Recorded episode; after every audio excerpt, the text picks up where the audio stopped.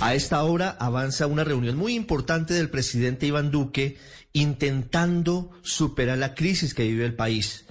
Ha recibido muchas críticas el gobierno porque primero decidió reunirse con los empresarios y con los partidos políticos que son afines o que son cercanos a su gobierno y no con quienes hoy están inconformes en las calles, con quienes están manifestándose pacíficamente y están pidiendo cambios, pero sobre todo están pidiendo ser escuchados. Por eso, el presidente a esta hora, después de varios días, está reunido con los jóvenes de Colombia. En minutos comienza el encuentro y está con nosotros Fernando Posada, que es uno de los jóvenes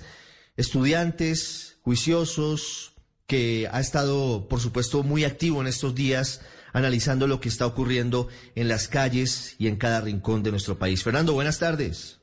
Ricardo, buenas tardes a usted, a toda la audiencia de Blue Radio. Muchísimas gracias por la invitación.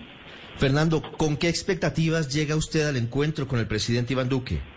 Bueno, Ricardo, yo llego con eh, expectativas de que el presidente escuche lo que la juventud colombiana tiene por decirle en medio de este difícil momento que atraviesa el país. No solamente que además nos escuche, sino que además esa reunión pueda llevar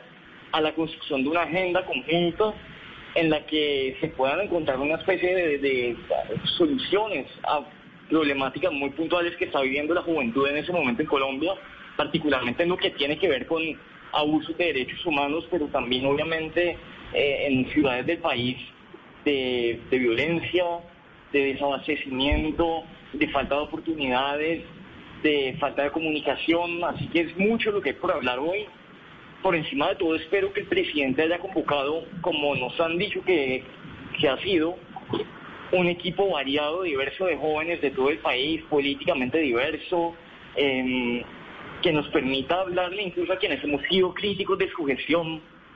en términos eh, reales y honestos de lo que creemos que está pasando. Fernando, ¿qué es lo que está pasando?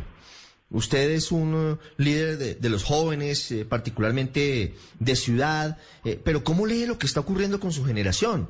Eh, porque seguramente hay muchos factores que han llevado a que hoy salgan a las calles y no sientan miedo e insistan en, en pedir ser escuchados. Ricardo, yo creo que aquí en el fondo lo que hay es una crisis de liderazgo, una falta de identidad de una ciudadanía con quienes la gobiernan en ese sentido yo creo que el presidente además en la manera en que le ha dicho a la ciudadanía de muchas maneras que gobierna para un sector político pero no para toda la ciudadanía, no para todo el país, no para toda la diversidad que representa Colombia. Y aquí hay desde hace mucho tiempo un agotamiento de parte de la ciudadanía por lo que está ocurriendo con el gobierno, particularmente con el cumplimiento de los acuerdos de paz que van a media marcha, con el asesinato de líderes sociales que siguen un preocupante aumento y ahora pues además con el manejo de la pandemia, con la reforma tributaria que si bien se cayó pues tendrá que volver a venir un debate sobre una nueva reforma. Así que aquí hay un descontento profundo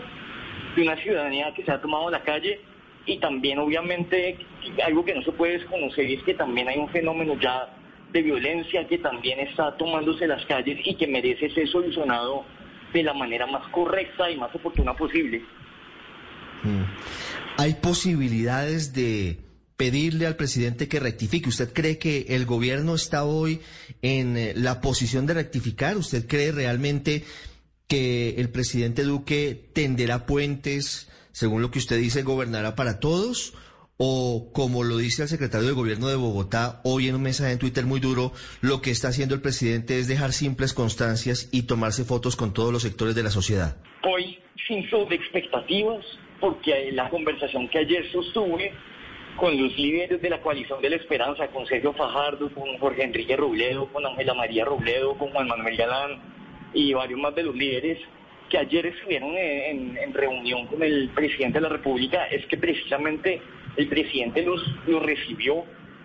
se sentaron, conversaron, el presidente está muy en la posición de que su manejo es incorrecto y que no hay mucho por mejorar y mantenerse en, eh, en esa posición sería pues un tremendo error, porque ha podido convocar a distintos sectores, pero si, convocarlos es simplemente para reiterar que lo está haciendo bien, pues eh, a poco va a llevar ese diálogo. Hoy eh, con la convicción de que el diálogo tiene que ser el camino y que llevamos como ciudadanos pidiendo mucho tiempo un diálogo con distintos sectores y pues que ahora que nos ofrecen el espacio de diálogo no lo podemos rechazar, pero también con una especie como de, de falta de sobreexpectativas porque precisamente sabemos que el gobierno eh, en estas reuniones pasadas no ha sido el más, el más eh, digamos, receptivo con los mensajes que les llevan. Fernando, en este momento estamos pasando una crisis profunda, porque podríamos dividir lo que está ocurriendo en dos partes fundamentales. Una parte de miles de manifestantes pacíficos, de protestas que se adelantan en los campos y en las ciudades del país, que piden, primero, pues que se derogara la reforma tributaria, algo que ya se logró, pero también tienen muchas otras reivindicaciones. Pero es cierto que hay otros sectores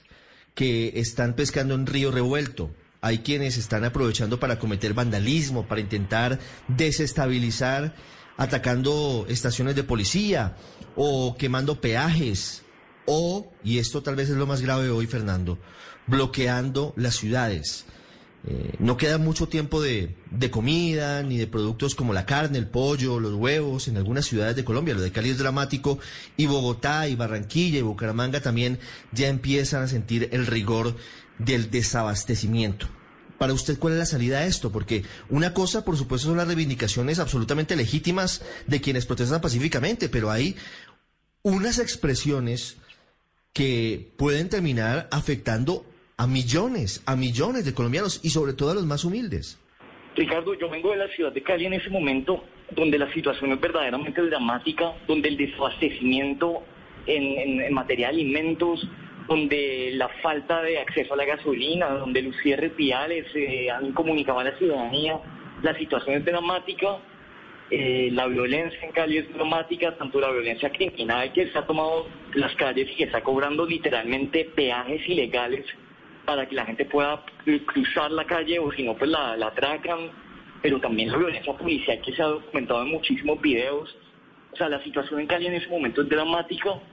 y la única solución que yo vengo defendiendo hace rato en distintos espacios es que el paro hay que levantarlo y que hay que construir una agenda de negociación con los distintos sectores que participan en el paro, pero que el primer paso es que hay que levantar el paro y que tiene que haber una se tiene que crear un ambiente de credibilidad y confianza por parte del gobierno nacional de que con ellos se puede negociar y que esta vez no va a pasar lo mismo que pasó hace dos años en los, eh, en los diálogos, en la Gran Mesa Nacional de Diálogos de 2019, que no llevó a casi nada. Aquí tiene que haber una agenda de negociación con los distintos sectores que participan en el paro y, los, y esos sectores también tienen que bajarse de esta carta al niño Dios que han pedido en ese pliego de peticiones donde incluyen todo, todo, todo y al mismo tiempo cosas imposibles de cumplir.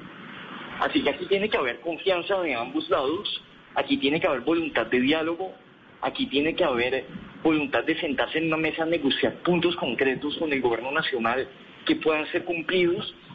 pero todo sobre el compromiso de que lo que está pasando se lo puede empeorar.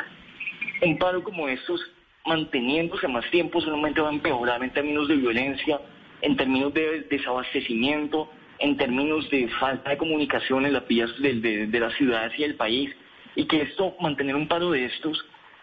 no va a llevar a nada bueno, y que tenemos que ver es cómo se desmonta ese paro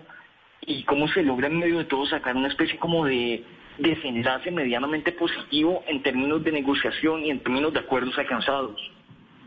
Y ese es el objetivo, que se logren acuerdos y consensos. Fernando Posada, que entra a esta hora a la sede del ICBF en Bogotá, a la reunión con el presidente Iván Duque, con los jóvenes. Más vale tarde que nunca. Ojalá que esta sea también esta oportunidad. Fernando, gracias y muchos éxitos. Ricardo, muchísimas gracias y nuevamente un saludo a la audiencia de Blue Radio en esta tarde. Usted está en El Radar, en Blue Radio.